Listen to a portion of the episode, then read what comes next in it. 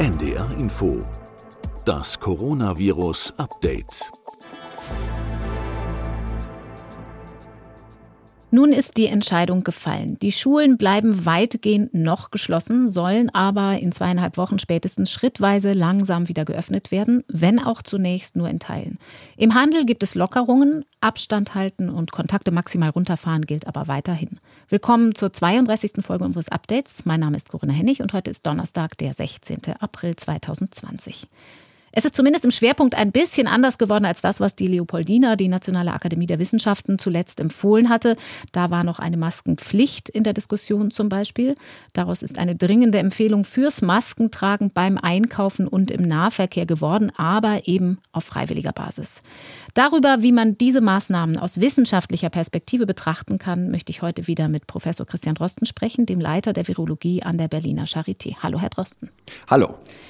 Herr Drosten, die Entscheidung der Regierungschefs von Bund und Ländern zu der Fortsetzung der Maßnahmen oder eben auch der Lockerung der Maßnahmen ist natürlich insgesamt gesehen eine rein politische, weil dazu Güter abgewogen werden müssen, die zu nicht unerheblichen Teilen natürlich gar nicht im Wirkungsbereich eines Virologen liegen. Trotzdem, es braucht ja auch Berater aus allen Bereichen auf dem Weg dahin. Waren Sie da eingebunden auf dem Weg zu diesen Entscheidungen?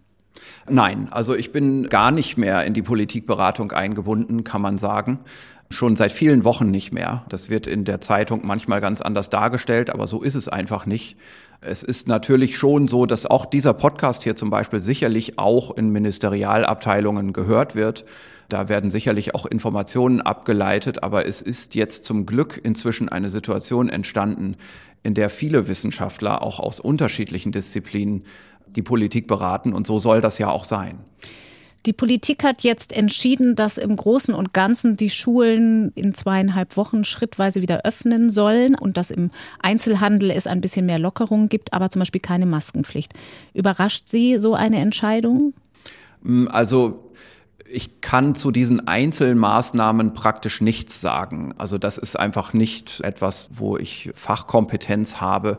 Ich glaube, dass man da schon bestimmte Zahlenwerte hat und dass man da auch bestimmte Überlegungen anstellen kann. Ich weiß, es gibt zum Beispiel auch epidemiologische Modellrechnungen aus anderen Ländern sind die meistens, ich weiß nicht, ob das in Deutschland auch gerechnet wurde. Ich, ich schätze mal ja, aber ich kenne diese Daten nicht bei denen man zum Beispiel fragen kann, was passiert denn, wenn man bestimmte Teile von Schulen wieder öffnet, weil dafür hat man ja wirklich auch Zensusdaten. Also mhm. man weiß, wie viele Schüler in Deutschland in die so und so vielte Klasse gehen.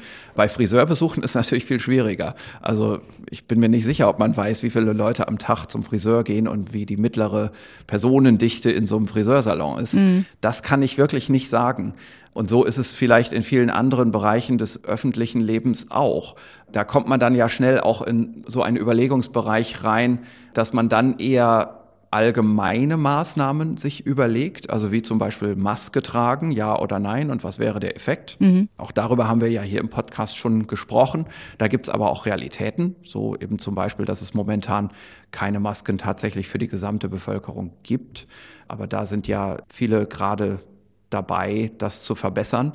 Und dann ist es natürlich eine Grundüberlegung überhaupt, wie man ja mit diesem gesamten Thema umgehen will, wie man darüber sprechen will. Und da gibt es zum Beispiel auch ein Positionspapier von der Helmholtz-Gemeinschaft, mhm. die eigene Modellierungsstudien durchgeführt haben und die Ergebnisse davon zusammengefasst haben. Und da wird dann zum Beispiel gesagt, da kann ich aber auch nur wiedergeben, was in solchen öffentlichen Positionspapieren verfügbar ist.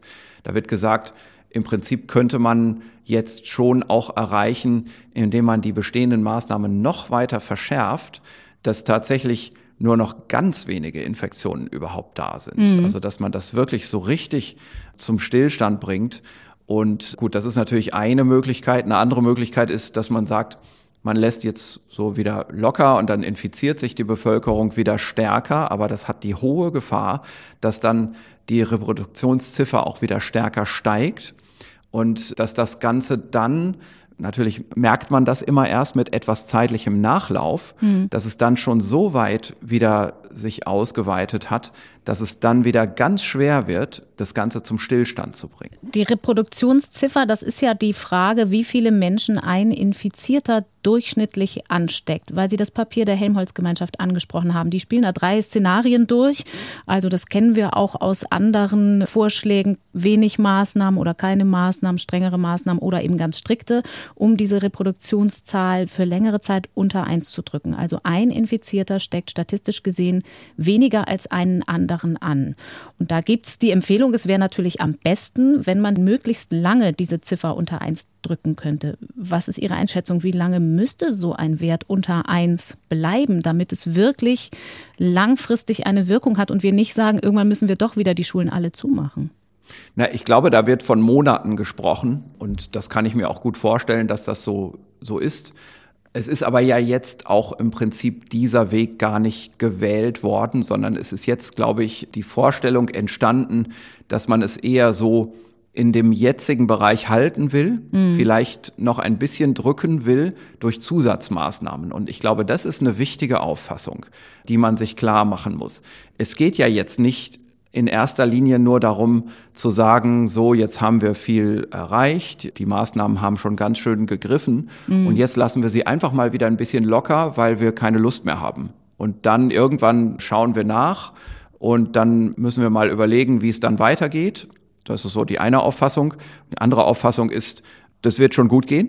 Ne? Also mhm. das hört man ja manchmal auch zwischen den Zeilen durch, gerade in der breiteren Öffentlichkeit. Da habe ich schon das Gefühl, dass viele Leute bis hin sogar auch in die Politik auch ein bisschen darauf spekulieren, dass das eigentlich gar nicht wiederkommt, also dass es auch gar keine Fahrt mehr aufnimmt.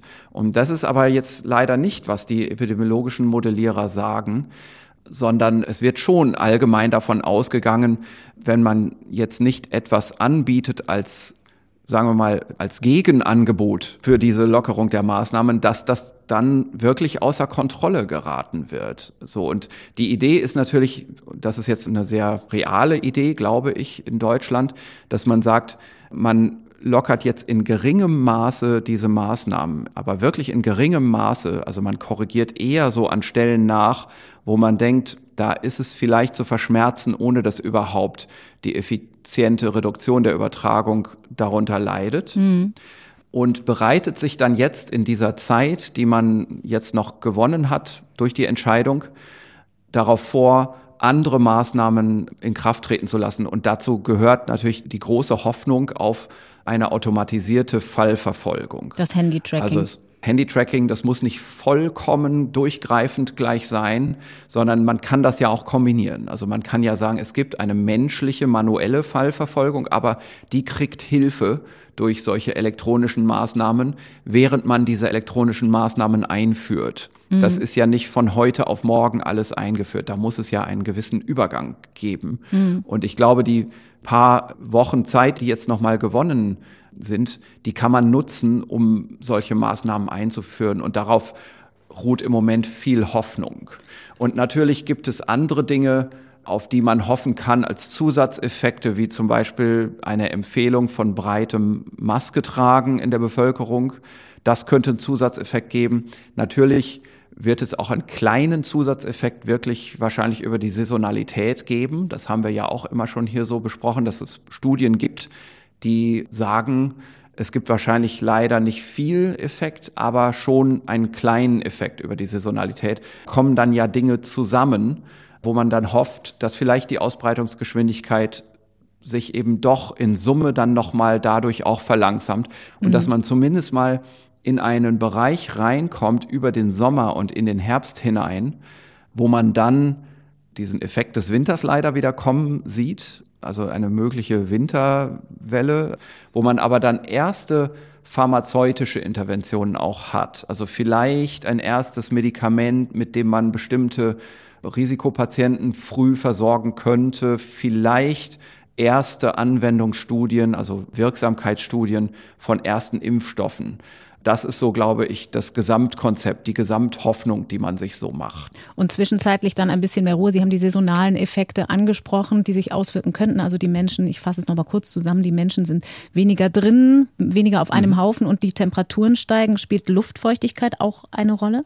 Das ist nicht so ganz klar, was da die Rolle ist. Also einerseits Luftfeuchtigkeit, also wir wissen ja, im Winter ist die Luft schon auch feuchter, aber gleichzeitig ist sie in Räumen im Winter auch besonders trocken wegen Klimaanlagen und Heizungen. Heizungen. Und Trockenheit ist schon auch etwas, das äh, Tröpfchen schneller kondensieren lässt zu Kernen, die dann ein Aerosol machen. Mhm. Aber im Sommer kann man immer auch viel lüften und draußen sein. Das ist, glaube ich, auch ein wichtiger Faktor. Und deswegen ist es schon wichtig, dass wirklich auch breite Bevölkerungsschichten verstehen, was da eigentlich los ist mit der Übertragung. Mhm. Also, dass genau eine Vorstellung von Übertragungsmechanismen da ist.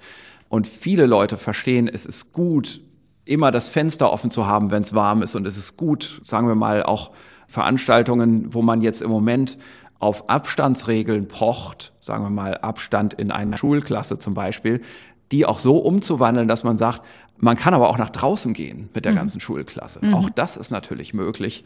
Und ich möchte das jetzt nicht hier als Spezialempfehlung für Schulen verstanden wissen, sondern es ist nur einfach ein praktisches Beispiel, dass einfach diese Vorstellung, eine Übertragungskomponente könnte eben eine Aerosolübertragung sein und die kann man aber dadurch natürlich sehr gut beeinflussen, dass man für Luftzug und Verdünnung der Luft mhm. sorgt um einen herum. Das ist ja dann in Schulen tatsächlich auch von Belang. Sie haben eben schon gesagt, es gibt in anderen Ländern auch ein bisschen differenziertere Modellierungsstudien, die ganz konkrete Situation, die sich dann natürlich in den Schulen stellt. Es gibt da die Empfehlung, dass man kleinere Gruppen bildet, dass man zum Beispiel nur 15 Schüler in einer Klasse hat. Das muss dann immer vor Ort natürlich geguckt werden, inwieweit das geht.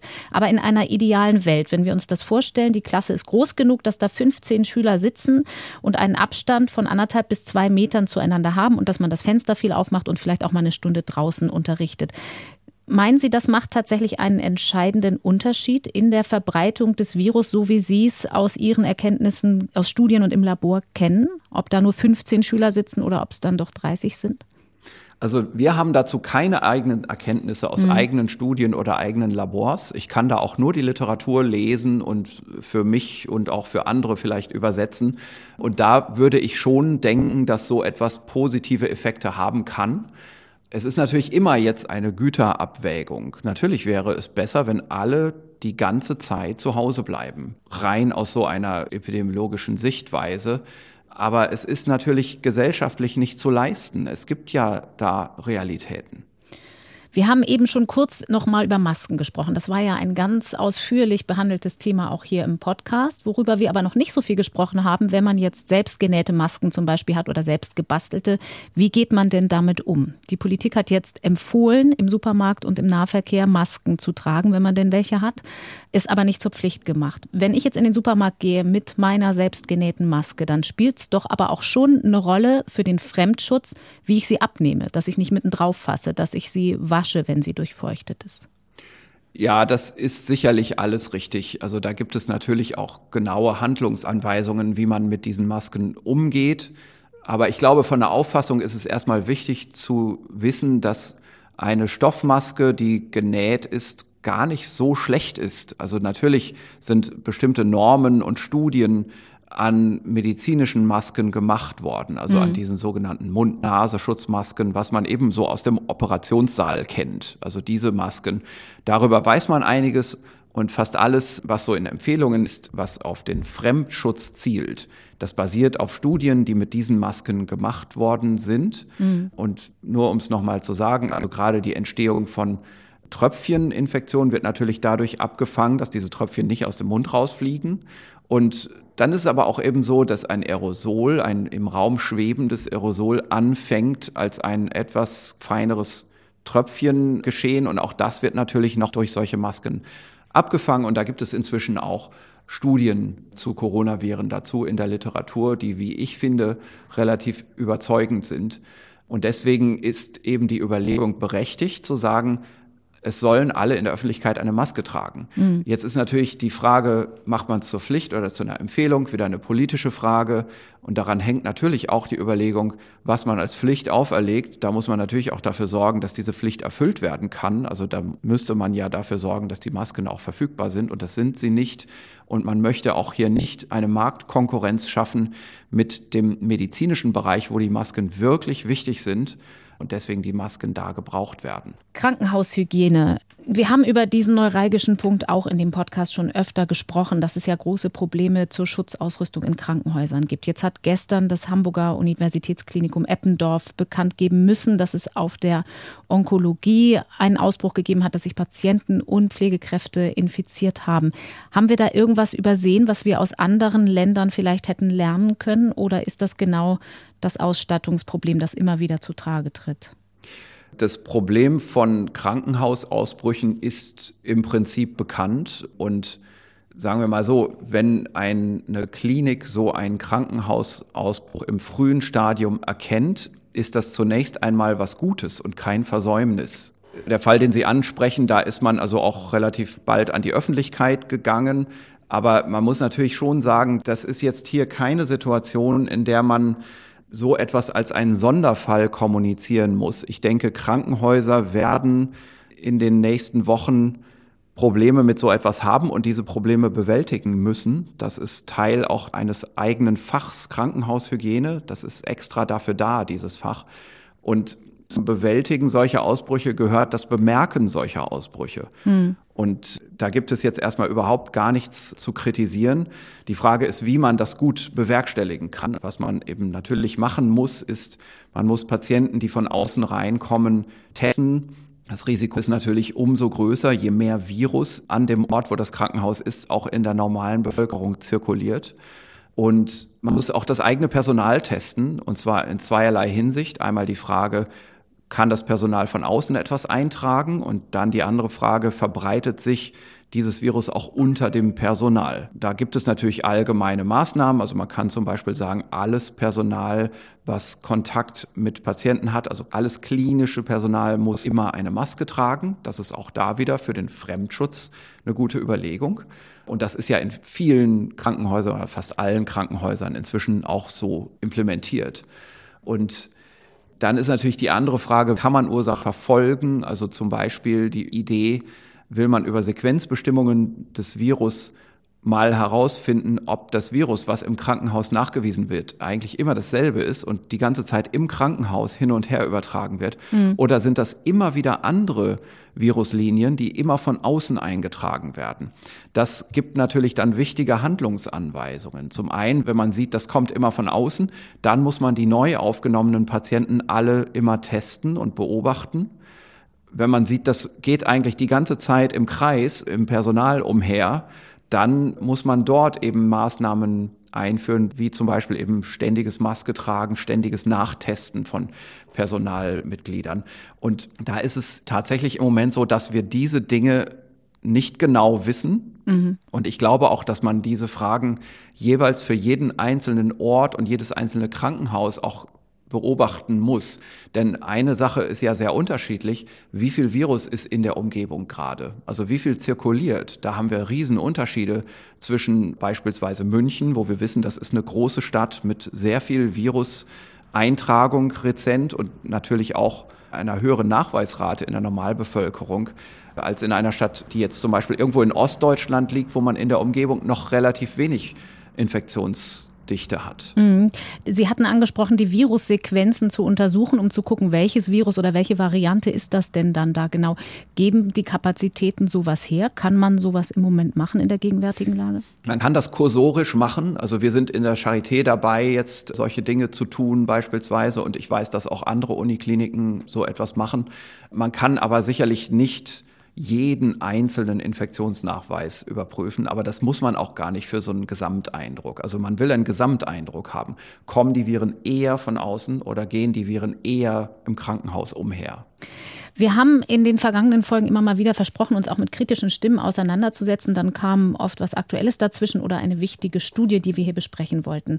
Es gibt einen Bereich, auf den ich gerne mal gucken würde, weil der so ähnlich auch immer mal wieder von Hörerinnen und Hörern nachgefragt wird, nämlich die Sterblichkeit. Also das Zustandekommen der Sterblichkeitsrate, je nachdem, wie sie denn erhoben wird. Der Vorwurf in sozialen Netzwerken lautet immer mal wieder, hier werden Tote in der Statistik gezählt, die gar nicht an Covid-19 gestorben sind, sondern mit Covid-19. Man weiß gar nicht, wie viel das Virus zum Tod beigetragen hat. Ist das nicht eine berechtigte Anmerkung? Bei der Grippe steht ja auch nicht immer Influenza auf dem Totenschein. Also ich verstehe diese ganze Diskussion nicht so richtig. An oder mit einem Virus gestorben.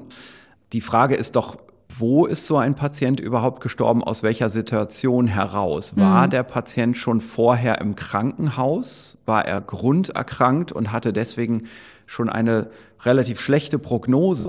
Und ist es dann so, dass im Krankenhaus diese Infektion zusätzlich erworben wurde?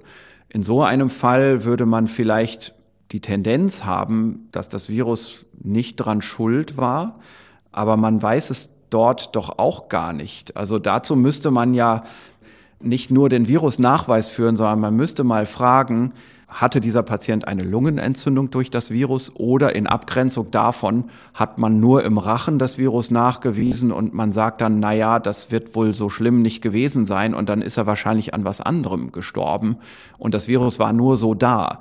Ich glaube aber nicht, dass man diesen Schluss im Moment überhaupt so genau ziehen kann. Also man kann natürlich testen, ist das Virus in der Lunge oder ist es im Rachen. Auch bei Verstorbenen kann man das machen in der Sektion.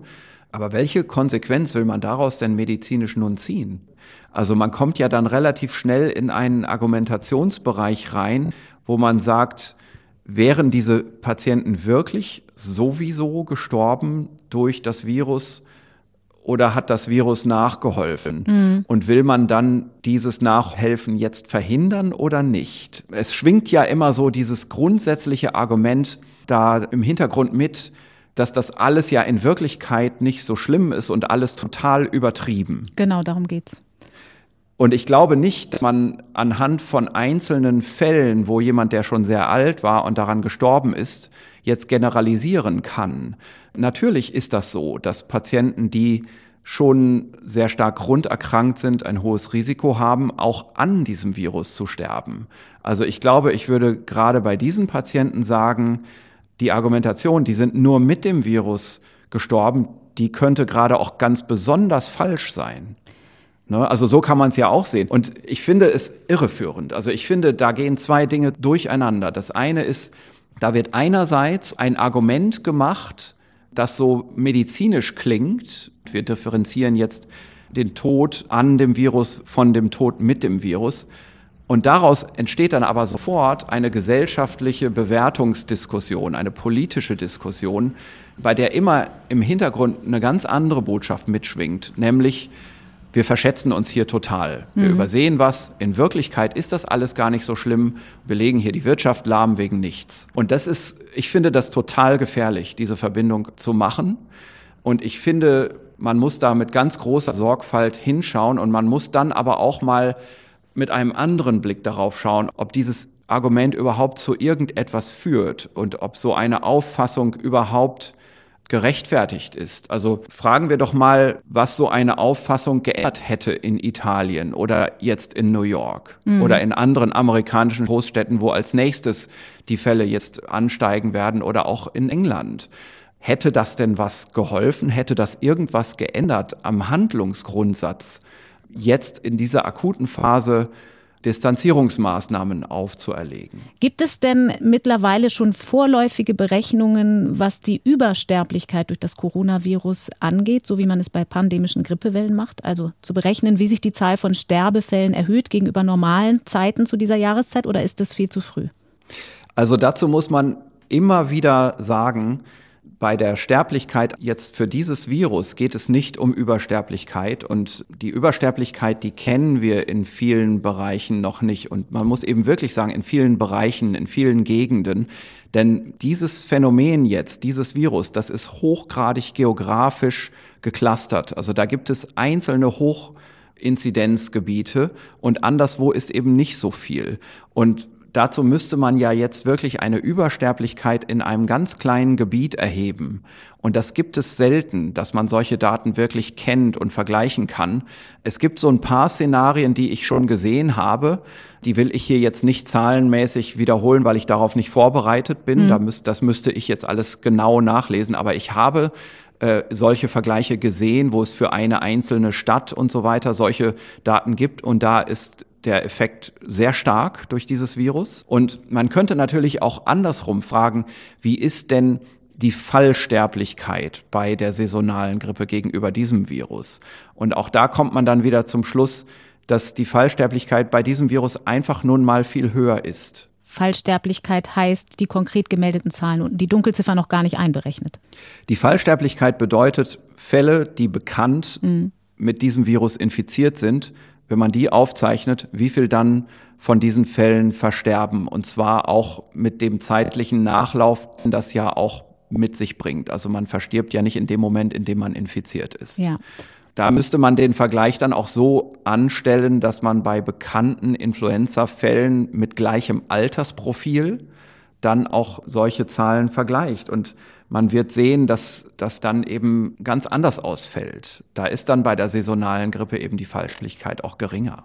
Herr Drosten, ich würde abschließend gerne noch mal auf einen kurzen Komplex gucken, der zwar eigentlich politisch ist, den man aber auch aus der Perspektive des Wissenschaftlers betrachten kann, nämlich die Vorwürfe, die sich im Moment häufen gegenüber der WHO, auch befeuert durch die Entscheidung von Trump, sich da rauszuziehen.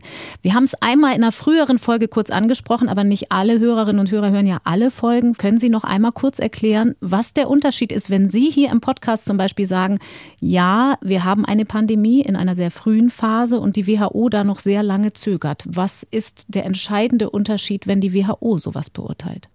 Also ich bin nur eine Einzelperson und kann da meine Einschätzung abgeben. Der kann man folgen oder nicht. Man kann mich für jemanden halten, der sich auskennt, oder man kann sagen, der ist einfach ein Trottel und der sagt hier irgendwelche Sachen. Das ist natürlich bei der WHO mit einer anderen Konsequenz behaftet. Daran hängen bei einer UN-Organisation bestimmte Folgen, also nicht nur bei der Feststellung, das ist eine Pandemie, sondern insbesondere auch bei der Feststellung, das ist Fake, also Public Health Emergency of International Concern. Und das ist ja ein Terminus im Rahmen der internationalen Gesundheitsregularien.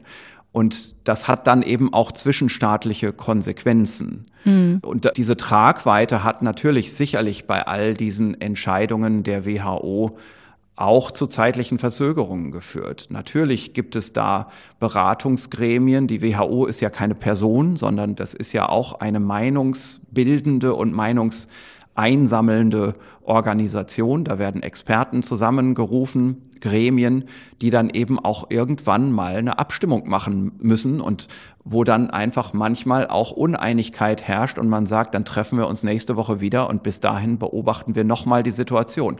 Dadurch kommt es dann zu Entscheidungen, die aus einigen Ländern heraus als Verzögerung wahrgenommen werden. Das ist jetzt natürlich eine im Nachhinein angestellte Bewertung des Verhaltens der WHO. Es geht ja im Moment hier wieder allein um Politik und es geht um eine Entscheidung von Donald Trump, der jetzt gesagt hat, er stellt die WHO-Zahlungen ein, die Beitragszahlungen, weil die WHO bestimmte Dinge nicht frühzeitig gesagt hat. Es ist aber natürlich relativ früh beispielsweise schon in USA auch anhand von einzelner Fallberichte bekannt gewesen, dass schon Fälle eingeschleppt waren mhm. in den USA.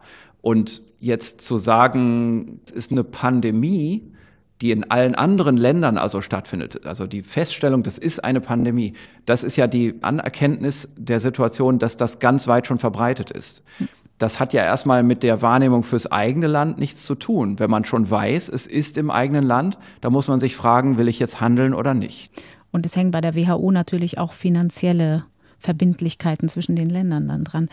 Ich möchte abschließend noch einmal zurückkommen auf die Menschen, die Menschen in unserem Land insbesondere. Unter den Eltern, also denen, die besonders gefährdet sind, nehme ich es so wahr, dass der Umgang mit dem Virus ganz unterschiedlich ist.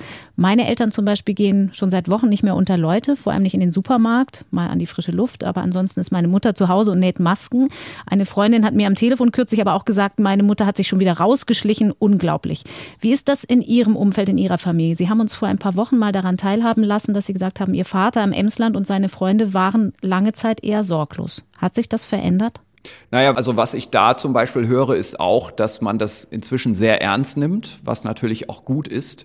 Und ich denke über solche Dinge dann auch zum Teil sehr lokal nach. Zum Beispiel ist es so, wenn ich mir dann Statistiken anschaue, dann sehe ich, aha, da sind schon tatsächlich sehr viele Fälle im Nachbarlandkreis. Das kommt dort langsam auch an. Gleichzeitig ist es aber auch so, dass man sich anscheinend schon sehr gut dran hält, so dass man jetzt auch eine Verlangsamung der Verteilung hat. Aber diese örtliche Verteilung, die findet eben dennoch statt. Hm. Das sind so Diffusionsprozesse eben bei solchen Epidemien. Und es ist, glaube ich, wichtig, dass man sich das auch klar macht. Also im Moment haben wir ein ortsverteiltes Geschehen. Also das sieht man, wenn man auf die Landkarte guckt, wenn man alleine mal vergleicht Bayern und Baden-Württemberg und Nordrhein-Westfalen gegen andere Bundesländer. Das sind schon drastische Unterschiede bei den Fallzahlen, weil einfach in diese Bundesländer offenbar am Anfang viel eingetragen wurde. Aber dieser Anfangseffekt der anfänglichen Antragung, dieser Effekt wird sich immer weiter verwischen. Und ich glaube, das ist auch eine wichtige Wahrnehmung, auch für die Allgemeinheit, wenn man also sich ein bisschen eine plastische Vorstellung machen will. Jetzt hatten wir eben und das ist übrigens auch eine Lektion aus der spanischen Grippe. Ähm, mhm. Das kann man hier vielleicht auch noch mal so sagen. Wir hatten so eine Anfangsphase. In dieser Anfangsphase haben wir lokale Indikatoren gehabt, also bestimmte Ausbrüche an bestimmten Orten. Da gibt es auf einmal ganz viele Todesfälle, weil es dort lokal eingeschleppt wurde und dann hat man das bemerkt. Und da haben alle anderen hingeguckt und haben gesagt, jetzt regeln wir uns ab. Also jetzt machen wir ein Kontaktverbot und machen das flächendeckend und wir erkennen an, wegen der Übertragungskinetik dieser ganzen Infektion, dass es nicht möglich sein wird, alles komplett zum Stoppen zu bringen, aber doch erheblich abzusenken. Mhm.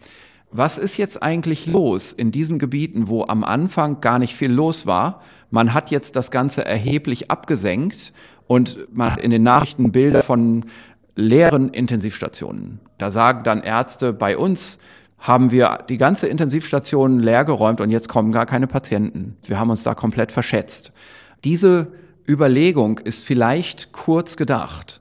Was bei der spanischen Grippe passiert ist, war Folgendes. Wir hatten auch dort in einigen Großstädten der USA, das ist sehr, sehr gut dokumentiert, eine erste Welle die ist aufgefallen. Und die ist aber nicht in allen Orten aufgetreten, sondern die war lokal extrem ungleich verteilt. Die war hier und da auffällig und anderswo hat man gar nichts davon gemerkt, dass es diese Erkrankung überhaupt gab. Und auch dort, auch zu der Zeit, hat man schon mit Ausgangssperren und ähnlichen Dingen gearbeitet. Und auch das war übrigens im Frühjahr der Fall. Und dann ging es in den Sommer rein und man hatte dort offenbar einen starken saisonalen Effekt. Und man hat dann gar nicht so mehr die Krankheit bemerkt. Und unter der Decke dieses saisonalen Effektes, und da können wir vielleicht uns jetzt auch vorstellen, unter der Decke der sozialen Distanzierungsmaßnahmen, die mhm. im Moment in Kraft sind, hat sich aber diese Erkrankung unbemerkt viel besser gleichmäßiger geografisch verteilt. Und als man dann in eine Winterwelle gekommen ist bei der spanischen Grippe, war die Situation auf einmal ganz anders dann sind Infektionsketten an allen Orten gleichzeitig losgegangen, weil unbemerkt sich das Virus überall verteilt hatte und man hat nicht drauf geachtet. Und das ist natürlich, je länger wir jetzt einfach Zeit vergehen lassen, ein Effekt, der sich auch in Deutschland einstellen wird. Denn wir haben ja hier auch keine komplette Ausgangs- und Reisesperre. Mhm. Und wir haben natürlich auch keine Nullübertragung, sondern wir haben eine R, also eine Reproduktionszahl, die um oder zum Teil vielleicht manchmal sogar leicht unter eins liegt, aber das heißt ja nicht, dass nicht mehr übertragen wird. Und wir haben schon jetzt, also Sie können zum Beispiel bei uns auf die Homepage schauen, aufs Institut für Virologie der Charité. Wir haben jetzt da einen ganzen Satz von Sequenzen aus Deutschland veröffentlicht, Man sieht, dass sich die Viren in Deutschland schon sehr stark durchmischen, dass die lokale Clusterung sich also so langsam auflöst und alle Viren an allen Orten zu finden sind, also mal ganz vereinfacht gesagt. Also es durchmischt sich langsam sehr stark. Auch daran kann man das sehen. Das Virus wird sich jetzt über die nächsten Wochen und Monate, über den Sommer in ganz Deutschland weiter verteilen. Es wird eine gleichmäßigere Verteilung geben. Mhm. Und das auch unter der Decke dieser Maßnahmen, die in Kraft sind. Und wir werden dann, wenn es in den Winter reingeht, in einer anderen Situation sein. Und wir wären wahrscheinlich schon jetzt, wenn wir jetzt sagen würden, wir heben alle diese Maßnahmen auf, in einer anderen Situation. Wir hätten dann nicht mehr das Ungleichgewicht zwischen einzelnen kleinen Orten in Nordrhein-Westfalen, wo es eingeschleppt wurde im, nach Karneval oder so, und anderen Orten an anderen Stellen, wo praktisch keine Infektionen sind, hm. sondern jetzt plötzlich würde man sich wundern, dass das Virus doch überall gleichzeitig startet. Das ist natürlich eine ganz andere Wucht, die so eine Infektionswelle dann hätte. Und das gehört zu diesen vielen Gefahren, die man sich vielleicht nicht ganz so klar macht, wenn man über diese Möglichkeit auch nachdenkt, eher so eine kontrollierte Verbreitung zu wollen, also eine kontrollierte Durchinfektion, so nach dem Motto, dass man fährt irgendwie von schwarzen Piste runter und man weiß, die ist schon steil, aber man kann ja auch so ein bisschen noch manchmal im Flug fahren und bremsen und manchmal Kurve fahren und denkt sich, das geht schon gut. Hm. Das ist eben das Problem. Also es gibt einfach irgendwann einen Punkt, wo so viel Fahrt aufgenommen ist, dass man durch diese einfachen konventionellen Maßnahmen, von denen wir ja wissen, die sind nicht vollkommen durchgreifend, dass man damit dann nichts mehr erreichen kann. Und dann haben wir Situationen, die auch dann durch psychologische Effekte getrieben sind, die man beobachten kann an den wenigen Orten, wo es jetzt schon zufällig zu solchen Häufungen kam. Mhm. Dann haben wir Situationen, dass Tanklastwagen eben durch Straßen fahren mit Desinfektionsmittel, weil das dann noch so Maßnahmen sind, wo man in aller Verzweiflung noch versucht, etwas obendrauf zu setzen. Und das müssen wir natürlich schon bedenken. Ich will da jetzt gar nicht so ein starkes Plädoyer abgeben hier, aber ich will schon sagen, es laufen im Hintergrund Veränderungen von so einer Epidemie, die man auch mit einberechnen muss. Und unterm Strich steht, je besser wir es machen, umso länger dauert eigentlich dann das Ganze, bis die Herdenimmunität erreicht ist. Das ist ein bisschen paradox, aber das müssen wir vermutlich aushalten und geduldig sein. Mhm. Es ist durchaus auch möglich, dass es positive Überraschungen gibt. Also beispielsweise, wir wissen immer noch nichts über Kinder. Es ist selbst so, dass bei Studien, die sehr systematisch angelegt sind, dieser Effekt häufig noch ausgespart ist. Und wir wissen von anderen Coronavirus-Erkrankungen, ganz besonders von der MERS-Erkrankung, dass Kinder nicht nur kaum betroffen sind, sondern auch kaum infiziert werden.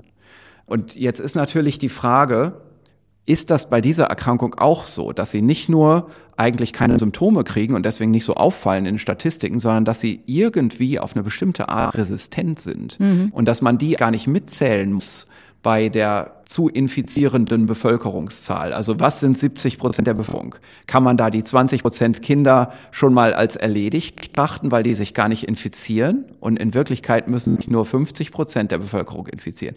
Und das ist eine große Lücke, die kann man als große Hoffnung natürlich auch auslegen. Und es gibt noch was anderes. Es ist durchaus so, dass wir damit rechnen, und das tun auch epidemiologische Modellierer schon, das wird mit reingerechnet, dass es möglicherweise eine unbemerkte Hintergrundimmunität gibt durch die Erkältungskoronaviren. Mhm. Denn die sind natürlich schon auf eine gewisse Art und Weise verwandt mit dem SARS-2-Virus. Es könnte aber dennoch sein, dass gewisse Personen, weil die vor kurzem so eine Erkältung hatten zu einem Coronavirus in den letzten ein, zwei Jahren, auf eine bisher unbemerkte Art und Weise geschützt sind.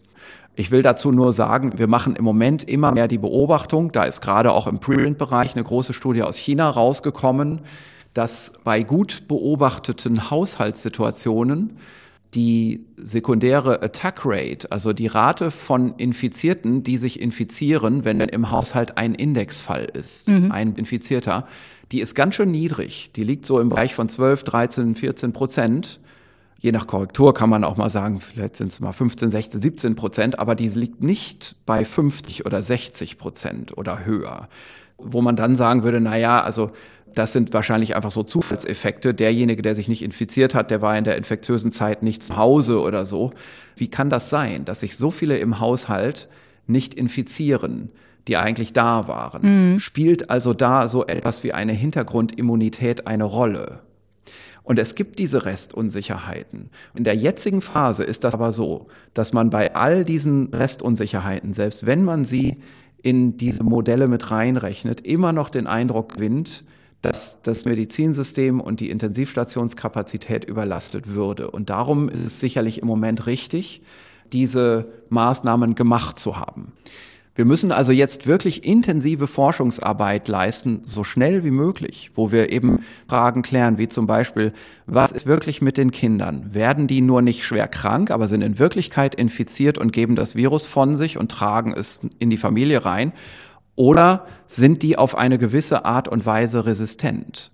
Und die andere Frage, die wir unbedingt auch beantworten müssen, ist, warum infizieren sich im Haushalt eben doch relativ wenige, vielleicht sogar vorsichtig gesagt unerwartet wenige. Das ist eine Kenntnis, die jetzt so langsam reift. Wie gesagt, es ist jetzt gerade ein neuer Preprint aus China erschienen und so ein paar andere Untersuchungen deuten das an. Zum Beispiel auch die Münchner Fallverfolgungsstudie hat das schon so ein bisschen angedeutet.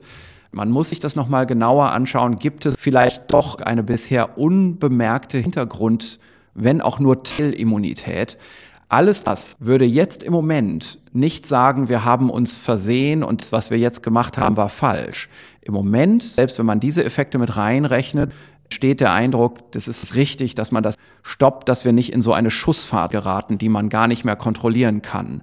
Aber für die Einschätzung, wie lange das noch dauert, das Ganze, könnten daraus dann eben neue Informationen erwachsen. Es könnte dann eben schon sein, und das will ich schon so jetzt vielleicht auch als Hoffnungsbotschaft mal sagen, es könnte schon sein, dass man in einigen Wochen oder paar Monaten aus der Wissenschaft heraus nochmal neue Informationen kriegt, die sagen, wahrscheinlich hört die Infektionstätigkeit früher auf, als wir dachten, weil es diesen Sondereffekt gibt. Aber ich will auch nicht sagen, dass ich da irgendwas jetzt schon mal ankündigen kann oder so. Das mhm. sind jetzt keine Andeutungen von mir von Daten, die es schon längst gibt, aber die ich noch nicht in der Öffentlichkeit sagen will oder so, sondern es sind einfach grundsätzliche Überlegungen, dass man einfach jetzt im Moment zu wenig über diese Erkrankung noch weiß und dass das Wissen, was jetzt tatsächlich von Woche zu Woche zuwächst, auch natürlich die derzeitigen Projektionsrechnungen beeinflussen wird. Also ein Hoffnungsschimmer, dass man wenig weiß und dass man erst langsam mehr weiß, muss nichts Schlechtes heißen, sondern kann auch Gutes heißen und deckt sich vielleicht auch ein bisschen mit der Beobachtung in manchen Haushalten, dass dann sich bei einer fünfköpfigen Familie nur zwei oder drei infizieren. Da könnte sozusagen die Forschung noch weitere Erkenntnisse bringen. Es könnte, aber es muss auch nicht. Also mhm. wir wissen auch nicht, ob nicht kurze Zeit später sich der Rest des Haushalts infiziert. Wir ja. wissen es einfach nicht. Wir warten ab, was da kommt. Herr Drosten, wie immer, vielen, vielen Dank für heute. Sie haben, bevor wir angefangen haben aufzunehmen, mir erzählt, dass Sie sehr, sehr lange gestern Abend Studien gelesen haben und im Moment einfach nicht viele neue Erkenntnisse auf dem Markt sind. Wir lassen Ihnen morgen zumindest ein kleines bisschen mehr Zeit für Ihre eigentliche Arbeit und womöglich auch, um Studien zu lesen und sprechen am Montag weiter. Genau. Bis Montag.